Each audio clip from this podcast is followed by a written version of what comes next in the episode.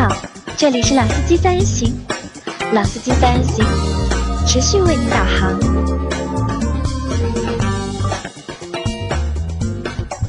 Hello，大家好，欢迎收听老司机三人行，我是杨磊。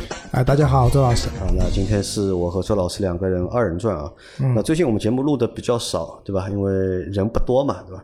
而且和老周两个人二人转的这个机会啊，也不是太多，对吧？啊，周老师最近相对来说事情比较多，来的也少。然后其实每年夏天我们录的节目都少的呃，每暑假对吧？因啊，对，为是因为天太热了。天太热了啊，天太热了，对吧？去年暑假其实节目录的也很少的，我记得。啊，去年去年已经忘记了，已经对吧？一年其实已经过得也非常快。你看，现在已经是二零二零年的八月底了，对吧？24今天是号二十四，对吧？再过一个星期就九月份了，要开学了开学了，对吧？对于我们来说，可能暑假差不多都要过掉了，已经。啊，对的，那么在暑假过掉，因为我们最近因为节目比较少，其实我在之前别的节目里面也说过，因为我们可能会有一些就是节目形式啊，或者在内容的就是方向上面，可能会发生一些就是小小的转变，对吧？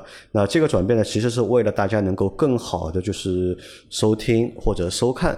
我们的节目，我们后后面会陆续啊，会出很多的就是视频的节目，已经做了三年的音频节目了嘛，三年多了已经，对吧？音频三年半的音频节目做下来，其实我觉得，呃，是时候啊，就是换一些就是方式玩一下。那除了我们后面会有一些新的音频的呃视频的节目出来之外呢，我们还会多一些什么？多一些就是互动性更强的内容，比如说什么？因为我们现在有微信群嘛，那现在我们有八个微信群，对吧？那这些微信群的小伙伴都是听我们的节目，然后听不同的节目加入我们的微信群。但其实你看，虽然说有八个微信群，但是几千个人，对吧？有小三千个人在我的微信里面，但是我发现就是 很多小伙伴就是加了和没加，对吧？区别差不多。那可能很多小伙伴只是觉得当时觉得听我们的节目比较有意思，啊，加了一下。但加完之后，其实我也没有什么事情让大家去做，或者也没有什么选项可以让大家去做互动。那我们在想，我们能不能就是多一些新的就是互动的方式或者是模式？那其实我们现在已经在做了，就是我有一我在做了一个就是新的后台，对吧？是一个基于就是微信公众号的一个后台，对吧？然后大家可以在这个后台里面做更多的事情。那也希望就是大家可以在最近啊，先去多关注我们的就是微信公众号，对吧？虽然说内容没有，但是你可以先关注着，对吧？我们后面有东西的话，都会发在我们那个微信公众号上的，对吧？那个今天这期节目呢，聊什么？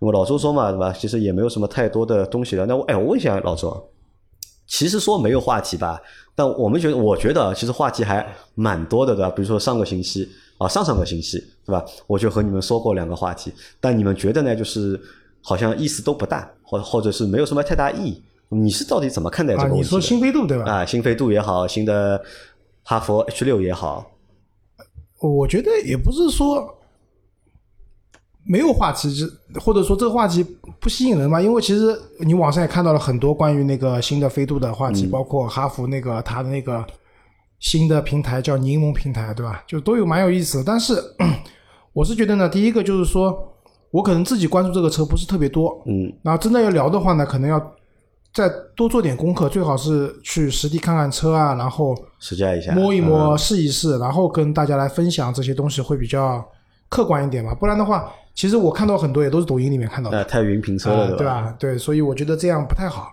然后，而且我们做节目向来都是滞后的嘛，新车上了以后，我们一般都不讲的，等到上一段时间我们都去碰过摸过了。等别人都聊完了的话，我们再聊。啊，其实我觉得也蛮好的呀，我们是不一样的角度嘛，对吧？一开始都在聊的东西，其实大家讲的东西都差不多的，对吧？可能到我们这边以后，我们会有结合自己的一些实际体验感受去做这样的一些事情吧。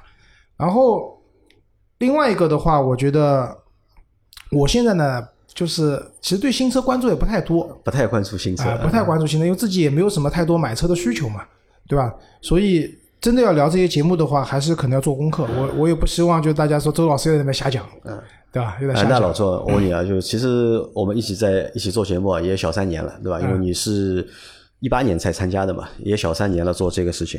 你觉得那么长时间做下来之后啊，你对我们这个节目啊，目前就是做下来的感觉，你自己是怎么觉得的？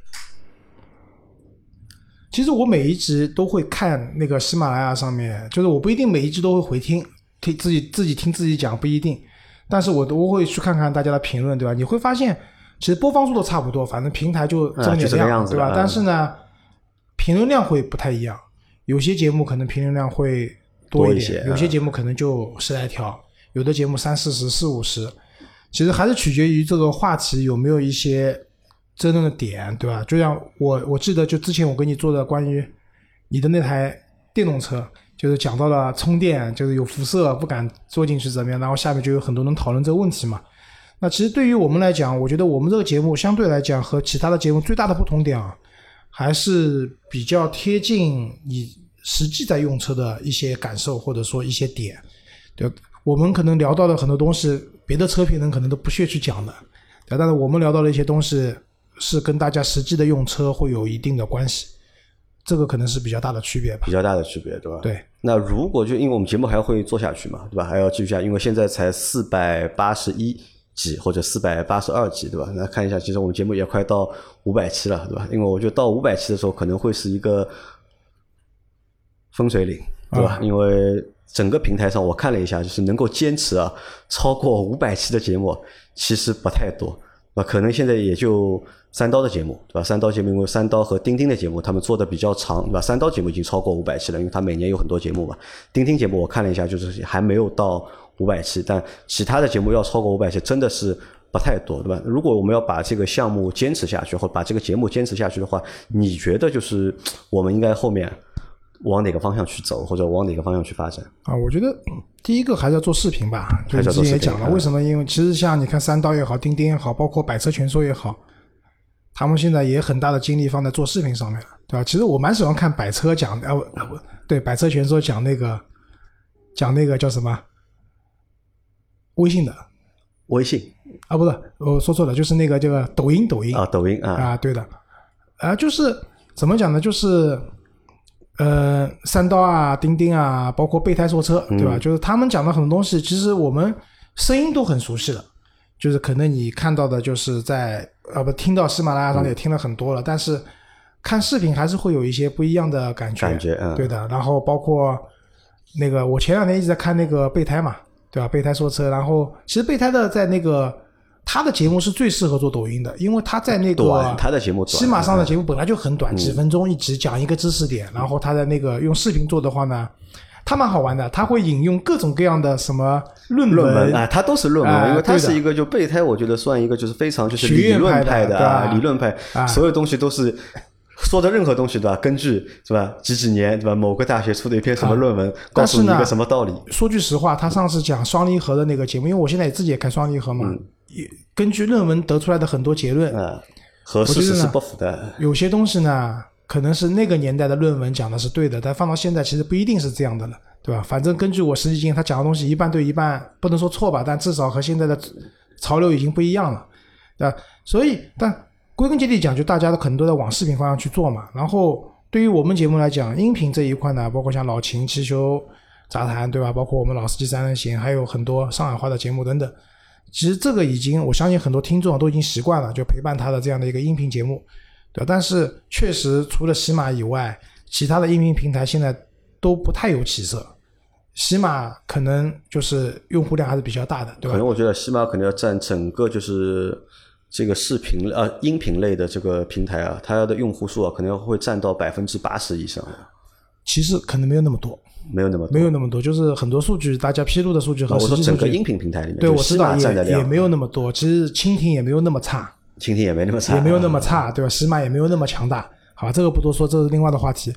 但是量再大，你和视频、短视频、视频的网，尤其现在抖音啊也好、火山也好这些去比的话，就是他们之间的量级还是差很多的。那对于我们来节目讲的话，肯定希望做更有影响力嘛。哪怕我不是为了说一定要去甲方爸爸给我们投钱，我们做一些其他的事情的话，总是需要一个我用户或者我的粉丝的基数在那边的嘛。对吧？这些基数达到一定程度了，我可以才可以我把后面的事情往下做。就像刚才杨磊跟我讲，五百集的时候，我准备把所有的主播都招回来，对吧？做一期节目，但这期节目是要收费的，对吧？但我们来讨论这个节目到底能卖掉多少集，对吧？杨老师的目标是两千集啊，我觉得两千集应该啊，问题五块钱一集，好吧？所以大家听到的，到时候都要支持一下，都要支持一下。那再问老周一个问题啊，就其实我们节目一七年开始嘛，对吧？最早我们做这个节目，其实是冲着就是想被充值，对吧？其实当初的就是初心啊，就是想做一个就是汽车的自媒体节目，对吧？用一个最低的成本，对吧？最少的投入，就换一个就是客户啊，或者是主机厂的一个充值。但是三年下来，基本上就是这条路啊，可能是我们走失败了，对吧？就当然失败有里面有各种各样的原因嘛，对吧？有我们自己的原因，有行业的原因，对吧？也有各种各样的原因。那现在就是这条路走不通了，那继续走的话，老周，你个人觉得，就是我们可能往哪个方向走的话会合适一点？其实讨论过嘛，我觉得还是粉丝经济嘛，粉丝经济，对吧？现在大家都直播带货，对吧？那我们可能也没那么强的带货能力，但是周老师最近就是可能这两个月里面，很无意中就是也帮两个粉丝买车嘛。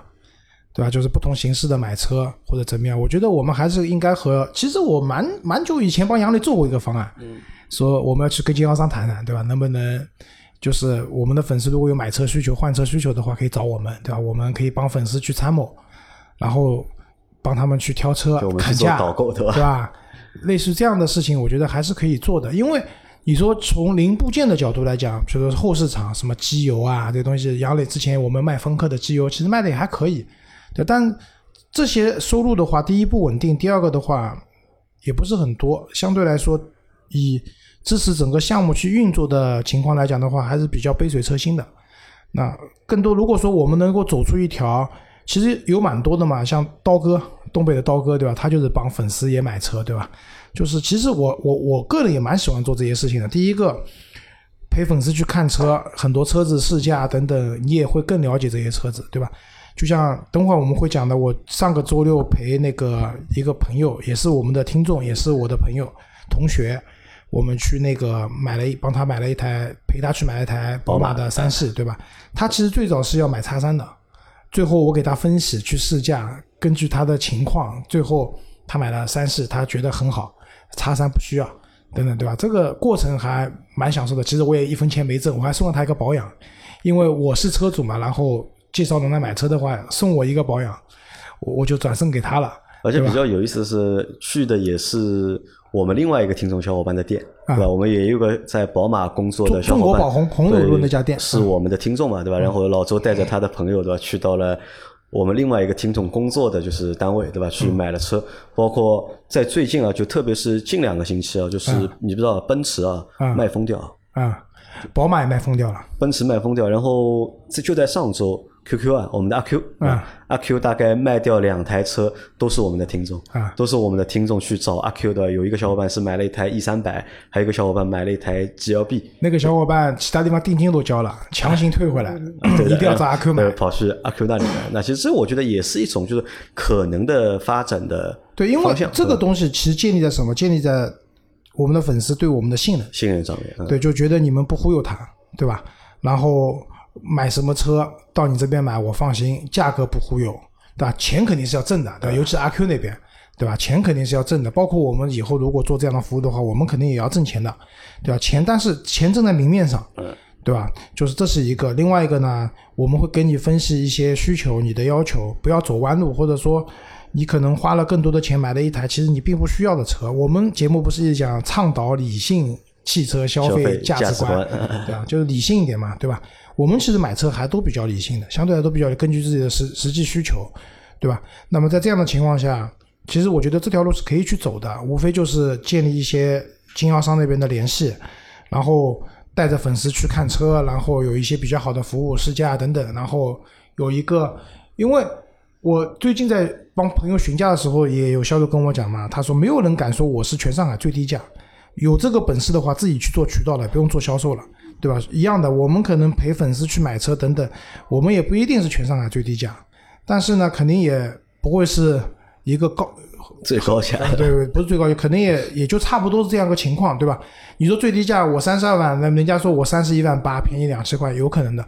那两千块那台车可能是放了一段时间了，或者颜色你是不满意的等等，对吧？这个是一个情况吧。我觉得，然后另外一个嘛，其实我我一直蛮想做的就是视频的带货呀。视频带货，对啊，就是不一定要吃播的吧？啊，对的，我想做吃播，就是不，我不做吃播，杨老师做吃播，杨磊人瘦，对吧？我来瘦子不能做吃播，只能胖子做吃播。哦，不是的，也有也有蛮火的瘦的人做吃播的，然后我来负责做菜，我来做，你来吃，其实可以卖卖东西，我觉得蛮有意思的啊。那我们今天，因为今天是星期一嘛，到今天晚上我们会上架一个就是新的产品啊，因为是虎爸的，就是七夕的，就是情人节的红酒套装啊，红酒套装。虎爸上次那个那个气泡酒蛮好喝的，红酒我其实不太爱喝，气泡酒我当饮料喝的。当饮料喝啊，上次买了两瓶，蛮好喝的，现在还有一瓶。那其实这个也是什么？就是我们后面会发生的一个比较大的一个变化，因为我们现在所在的这个办公场所是和我们和另外一个小伙伴我们一起合租的一个办公嗯室。那相对来说人比较多，地方也比较小，有时候白天啊做很多事情其实也不方便而且。录音的环境也比较差。啊，对，因为我现在就是在这个园区里面，我租了一个就是新的办公室。那等那个办公室就是装修好之后，我们搬过去啊，那那个时候开始，那我们其实就可以做很多就是常规的东西了，就是日常。因为现在的录节目也好，拍视频也好，时间都定不下来，对吧？等有了自己办公室啊，比如说那个直播的那个内容，对吧？我觉得就可以到有办法时候会有一。个专门的录音室，然后装了吸音材料等等的，就是效果会比较好，然后门一关也安静，直播也能做起来，啊，对，对我们？在里面录音也好啊，或者你在做那个就是手机的视频直播也好，就会方便很多，对吧？嗯到时候我会满足就是老周的这个就是直播带货的这个愿望的。到时候那个弄个电磁炉，弄个锅子，对吧？我弄啊不用，就是那个网红锅，那个摩飞的这种就是煎烤一体的这种锅子，到时候我们可以弄点食材，对吧？现场做做，看看虎爸那边能不能，我们不是有卖牛排的啊，嘛？搜大密码，啊，对啊，到时候我们都可以做起来，对吧、让他样品先提供过来，好吧？嗯、叫什么？今天其实啊，我我来了以，我因为也蛮久没过了，最近也蛮蛮忙的，对吧？我最近在不停的写稿子，各种各样的稿子，对吧？然后其实呢，过去一段时间啊，也发生了一些跟汽车相关的事情，然后今天正好借这个机会跟大家聊一聊分分聊一聊，分享分享，对吧？因为这些东西本来也是我跟杨磊聊天的内容，那正好放到节目里面聊啊，好吧？你还有问题要问我，不问我就往下讲了没了，哎，好来吧，开始啊。啊，那第一件事情就是拼多多和特斯拉的故事拼多多和特斯拉的故啊，对事啊，，哎，我问你啊，你拼多多买过东西吧？买过哎。买过，你觉得怎么样？其实我觉得还可以吧。你上次办公室买的那个士力架明显是假的，拼多多上买的士力架啊这个是很早了吧？啊因为我基本上后来就没有在拼多多上买过吃的东西吧。但是我儿子啊，我老婆啊，啊，他们都是拼多多的，就是忠实用户。就是我们家对吧？我我我妈是拼多多的超级玩家，每天要让我给他助力、签到、浇水等等等等一系列的事情。然后我一开始其实挺反感的，我就烦死了。我问他，你能挣多少钱啊在这里面？他跟我说，玩了大半年了，一千块挣好了。但一千块有前提，不是真的一千块现金给你，是他已经花了几千块出去了，这一千块算是补贴嘛，对吧？其实拼多多这么多年，就是这么些时间过来啊，最早就是他们打广告等等。其实现在以前不是说 BAT 嘛，BAT 的那个 B 已经不行了嘛，被那个 P 代替了嘛，拼多多代替了嘛。拼多多其实有有个最大问题，就是说它的用户群体啊相对来说比较的层次不是特别特别高。它下沉的比较厉害，对或者是下沉的比较深。对的，其实当年你看淘宝最早的时候，淘宝那个时候给大家感觉是什么？卖假货嘛，卖假货，对吧？但是淘宝后来有了天猫，逐步逐步整个淘宝的它的那个格调就上去了，对吧？那么拼多多最近也在搞什么百亿补贴，之之前也搞，其实它的百亿补贴你可以认为就是拼多多想做成的天猫，就是它卖的是一些正品的，就是比较高级的东西，对吧？其实，在拼多多里面，现在已经也有很多就是品牌入驻了，是的，就和天猫玩的那个套路啊，对的其实是一样的，甚至呢更像什么，就像一个就是很多品牌的奥特莱斯的版本。呃，你在天你在天猫店对吧？可能只是一个线上的一个天猫店，对吧？已经它卖的会和就是店里面会有所区别，对吧？线下有所区别，但是它在在那个拼多多里面再开一个就新的平台或者新的账号，对吧？卖的东西啊就会更便宜。对的，这这个是各个品牌开始入驻了，因为对于拼多多来讲的话，它肯定需要有更好的高级的品牌入驻，把它的整个用户的这种档次感要拉起来，对吧？它百亿补贴卖什么？你想比较知名的、比较高逼格的东西啊，比如戴森，戴森啊，对吧？苹果对吧？手机，嗯对吧？然后类似于这样的东西，然后也有卖车，五五购车节的时候，拼多多出出过一个五五折的车子，你记得吧？凯迪拉克，还有大众的途观啊什么的，记得吧？当时凯迪拉克的部长发微博还是微信，我忘了，发微博吧，应该是说拼多多这些车子来源有问题，就是类原话我不记得了，可能说是有瑕疵或者怎么样，大家要注意。但事实上，我觉得我当时就觉得啊，就是这个东西格局小了，拼多多这些车子。也就也就是正常的渠道来的，不存在所有的。如果说这些车许多都是拼装车或怎么样，你上不了牌的呀。该有的合格证这些东西都有的，这个车就是可以正常上牌的车子。用户如果拿到车子不能上牌的话，他们也会叫的呀，对吧？其实就是拼多多用花钱去打了一个广告嘛。然后这次特斯拉也是一样的情况，但特斯拉呢是这样，就之前有个拼多拼多多搞了一个活动，叫反正就是拼特斯拉，拼特斯拉啊，对的。便宜多少呢？那个，因为我没有参与具体的活动啊，我看到了，就是我老婆跟我讲了，就是说十万个人参与的，最后会有好像五个人幸运者拼到特斯拉。大概我们知道，现在 Model 3的国产版的标准续航里程的车子应该是二十七万多嘛，对吧？他那边好像是二十五万左右。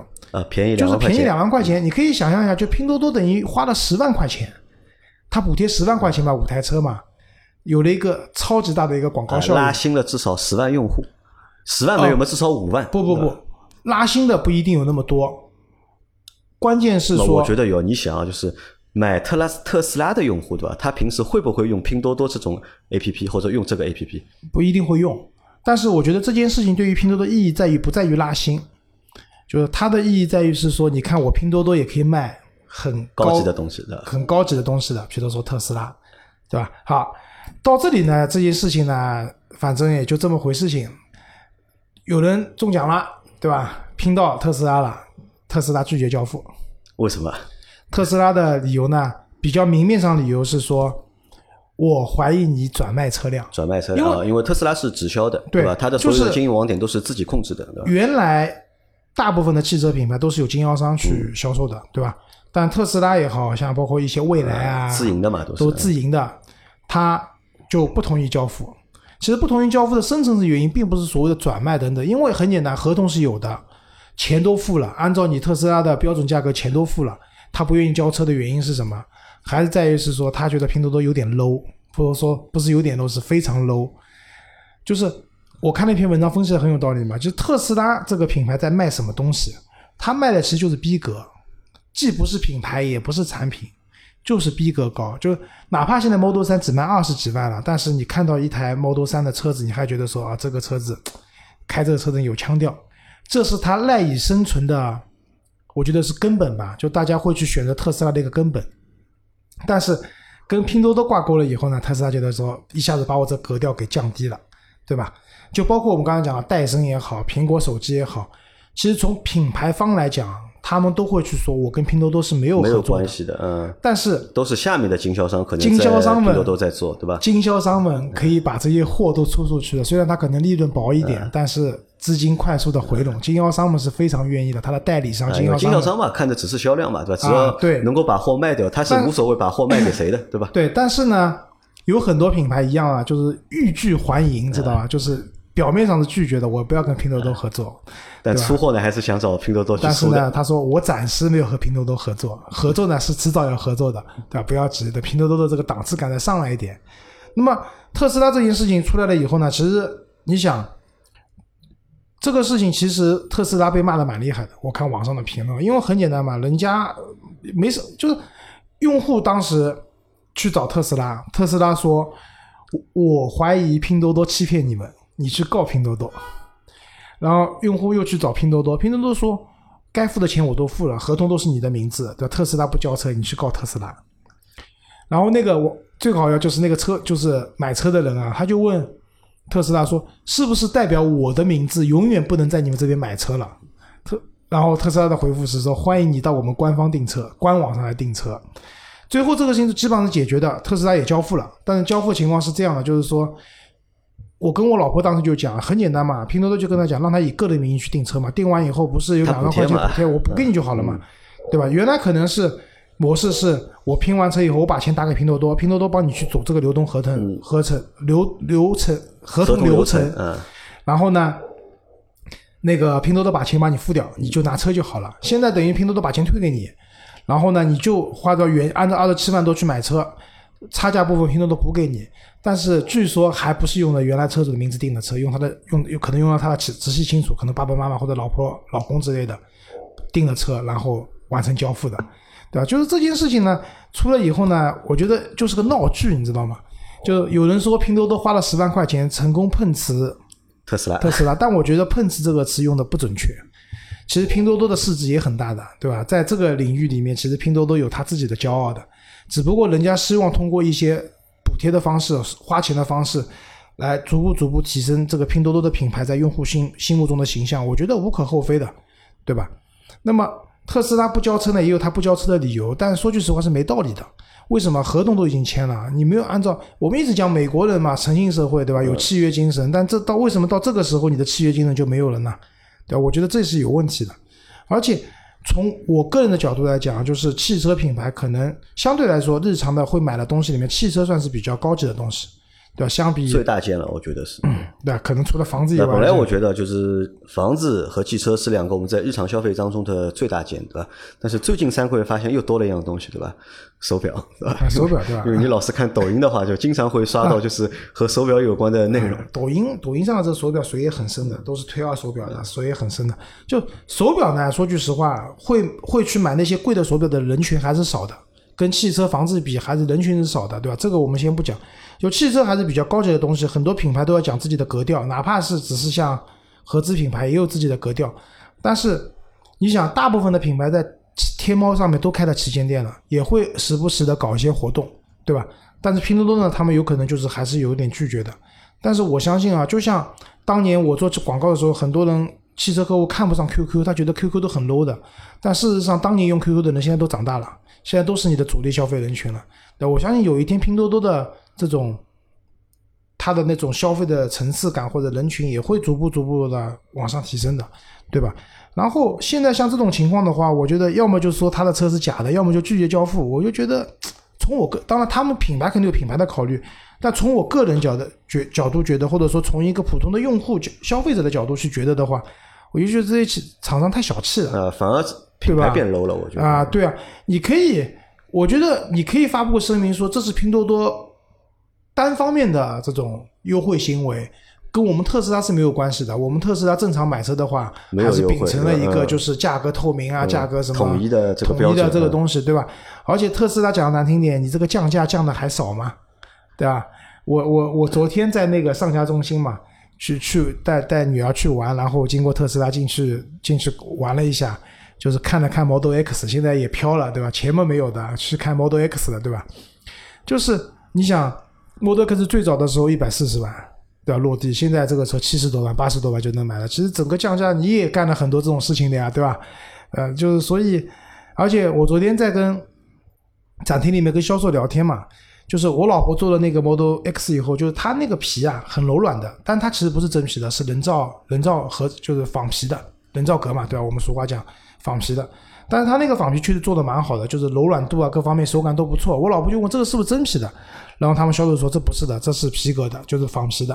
然后呢，他又补了句说说现在奔驰宝马他们也都用仿皮的，就仿皮这个东西好，真皮有甲醛。这个我就觉得有点无语，对真皮有甲醛，这个是理由吗？这不是理由，对吧？就是我觉得就是说白了就是。有的时候，一个品牌啊，你要提升你的一个格调的东西，或者说你用了很多东西，就像我之前试的 Polo Star 二那个 Polestar 不是 Polo Star，被就听众纠正嘛，Polestar 极星二对吧？就是他说它是防水材料，其实那个材料不舒服的，用用在车里面，你就是为了不一样而去想不一样，或者说因为我不一样，所以我要把奔驰、宝马要拖进来，其实没有这个必要，对吧？就是这个品牌说白了，现在。Model 3接下来会越来越便宜的，很有可能二十多万、二十万出头就能买了，对，就是一个很大众的用户的可以买的一台电动车而已。就做这个事情，我就觉得必要不是特别大，好吧？这是关于拼多多和特斯拉的故事。然后之前讲到了，就是陪朋友去买车嘛。朋友呢是这样的，就是说他其实我那个朋友的老婆是我老婆的同学，然后呢，我这个朋友呢其实原来不怎么认识的，但我们是校友。我们有就是我们一块偶尔会一块搓搓麻将，都说是我们奉贤中学的那个校友聚会，对吧？然后呢，他之前开一台荣威的一台五五零沪 C 牌照，就不是特别方便，蛮多年了，开了可能我觉得有七八九年了吧，然后总算总算拍到牌照了。然后这里正好说一下，最近有拍牌的想法的小伙伴可以拍起来啊！最近牌照真的蛮蛮容易中的，就这就这个月的上周六的拍牌，我们有一个朋友，他是在十一点二十九分五十八秒出价，都成功拍到了，牌照还蛮好拍的。如果有拍牌想法的朋友们，可以行动起来。然后他拍到牌照了以后呢，就之前跟我说他想买，先是说买雷克萨斯 ES 三百 H，贵，一个是贵，第二个。因为疫情关系，几乎没有车加价，对吧？然后我跟他说，其实你这个预算的话，我觉得还是买传统的 BBA 比较好吧。然后男生嘛，对车比较有了解，然后我说奔驰不考虑，1.5T 发动机不要。然后奥迪不喜欢，对吧？也不是不喜欢，他说 A4 其实还可以，但是 A4 上了新款以后，总的来说优惠幅度收的，他觉得性价比没有老款的高，然后也不考虑。然后呢？那天说要买宝马叉三，那么我说可以啊，反正我们奉贤那个离奉贤比较近的，就是浦江镇，也就是阿 Q 以前上班那家店，叫宝林。我说要不约了以后去一块看看车，然后试驾一下。但我后来跟他讲说，你其实为什么要买叉三呢？三系不是性价比更高嘛？而且三系的话，现在新款各方面空间要比叉三更好。他说是他老婆想要叉三。对吧？然后就去了，然后试驾了叉三，试驾了三系以后回来，因为我先走了，因为他们是安排好他们试驾以后我就先走了嘛。他微信上跟我说，决定要买三系，确实像我所说的，空间是三系更好，坐的也是三系更舒服。他哪怕开起来，他试驾的是叉三是三二八，那个三系是三二五，三二五还低功率的，对吧？他说开起来也是轿车的驾驶感受更好一点，那肯定的。其实 SUV 的驾驶感受肯定没有轿车好嘛。所以决定要买三系，然后发了一个就是网上的那种就是历史成有车主的成交价。成交价，嗯。前段时间最便宜的时候，差不多三二五 Li 的药业版落地价格在三十七万左右。他说有没有可能搞定？然后我就帮他到处问嘛。然后杨磊那边就是我们有个听友是那个中国宝宏的市场部的，就到处问嘛，会发现哎，最近三系对不起，连现车都没有了。就各家 4S 店啊，三二三系的现车都没有了，都卖空掉了。接下来都都订车，而且九月份以后就是二一款了，不是二零款了。二一款的话，主要区别是三二五的车型标配了四门的无钥匙进入，就多了这一个配置。大概原厂选装的话，价值五千块钱嘛。所以之前三七万落地的这个价格的好日子是没有了。然后反正就后来问了一圈嘛，基本上。还是问到就是红柳的那个中国宝红价格是相对来说比较合理的，不能叫最低吧，至少比较合理的。然后上周六我就陪他去订车了，然后最后定下来的话，落地价格连贷款手续费全部算进去的话是三十八万二。三十八万二，对吧？三二五药业，对吧？落地三十八，哦，我觉得这个车还是蛮贵的，还是蛮贵的，对吧？呃，优惠点数的话回收了一点，差不多在十。点五到十一个点之间，十点五到十一个点，为什么贵啊？我跟你讲，就是我问销售，我说你现在生意好不好？他说好到爆炸，没有时间休息。他说宝马的话，他们那个店从三月底开始井喷式的增长销量，就是两月份、三月份就是不是那个叫做疫情嘛，没有生意，然后到三月底以后井喷式的增长，就现在生意非常好。他说三系根本就没有现车的，全部卖空掉了，都是要订车。而且我们在订车的时候，本来是订一台十月初生产的一台车子，我们这边合同刚刚落完，那台车就被订掉了，人家定金付掉了。现在订的是二零二零年第四十二周生产的车子，算了一下，应该要十月中下旬才生产，所以拿车的话要到估计要到十一月份才能拿了。就就是基本上车子都没有的情况下，这个我觉得是什么原因啊？因为阿 Q 的店里啊，也是他说生意好到看不懂。我觉得是这样。那天我们也讨论了一下，就是这次疫情啊，至少在上海都要让别人明白了几个道理：要有一套自己的房。房子，为什么呢？尤其是外地的朋友，你在上海如果租房的话，当时你是进不来的。但你如果在上海有自己的房产的话，就回来以后隔离十四天是可以让你回上海的，对吧？所以要有自己的房。然后呢，因为疫情、公共交通不安全、不放心，所以要有一台自己的车，对吧？还有嘛，就是讲的难听点啊，也不要难听，就是说的直白点，就是很多人会觉得人生苦短，对吧？呃一不小心对吧？啊，对的，一不小心感染这个病，你想武汉那边确实有很多家庭一家人生这个病的没有了，也有的，对吧？很多时候人需要给自己一个理由嘛，消费的理由，想想啊，人生苦短，这房子可能这个目标有点难实现，但有一台自己的车还是能做到的。那么加上现在确实，宝马啊、奔驰啊这些车的价格已经探到了，你想。三十多万是什么概念啊？就是三十八万的话，以前你买车的话，当然你也可以买豪华品牌，但是现在这个车子它升级了嘛，又大，对吧？你想现在的这个三系可能和上上代的五系都差不多大了，对吧？就是车子又大，然后这个价格也没有太贵，很多人会觉得说，加上这两年还我觉得还是有通货膨胀的，就这个钱明显不经用了，三十几万买台车可能还是 OK 的。然后另外一个，他们各个品牌下面还是有便宜的车子的，十几二十万也能买的车子也有，对吧？就包括凯迪拉克的 CT 四，因为我最近帮他们也在做点事情，你知道 CT 四现在优惠多少了吧？不知道六万五万。五万，但它五万不是现金五万，这个也蛮坏的，我告诉你，呃它是综合优惠五万。对的，但是现金优惠下来也有四万多。啊，因为这个是什么？也是我看到最几最近几个月或者是近半年的这个市场的一个豪华品牌有一个什么变化？你看啊，其实所有豪华品牌吧，除了奔驰的折扣是变大的，其他的那些豪华品牌折扣的都在收其实奥迪也在收，你看奥迪本来我们觉得是奥迪的它的那个放价是放的是最厉害的嘛，对吧？包括凯迪拉克也是，但其实我去了几次他们的四 S 店之后啊，发现啊，其实啊这个折扣并没有我们想象当中那么大。有时候我们都说要等一等，等一等，对吧？等下个月再看一看，对吧？等下个月再看看。但是反而现在你看，越等，对吧？这个折扣越收，而且你越等，对吧？你越要去等车。用阿 Q 说的最搞笑的一句话是什么呢？他说现在是七月份、八月份，对吧？本来七月份、八月份是销量最差的两个月，因为天热嘛，对吧？大家都不高兴出来看车啊，对吧？汽车成交会比较低一点，但反而今年的就是七月、八月，他说疯掉了，他们一个店一个周末嗯是可以订八十台车。是他说：“你只要是个销售，人站着好了，订单会自己撞上来的，对吧？不像以前，对吧？还要就是是是这样谈。几组客户，可能才有一组客户有意向，或者才有一组客户会订车。其实我觉得就在疫情之后啊，就是汽车的销量，我觉得看总量的话，不一定说总量其实还是在缩嘛，对因为我们在做每周的那个销量排行的时候，品？牌会有变化的，就是说很多人可能想想说，原来二十多万预算，对吧？加一点或者贷款贷点款买一辆好一点的车，对吧？人生苦短，及时享乐，我觉得有点这样的想法在里面的，这是一个。你想，之前我们做节目都说宝马五系新能源卖得好，你知道现在这个车落地多少钱吗？多少钱？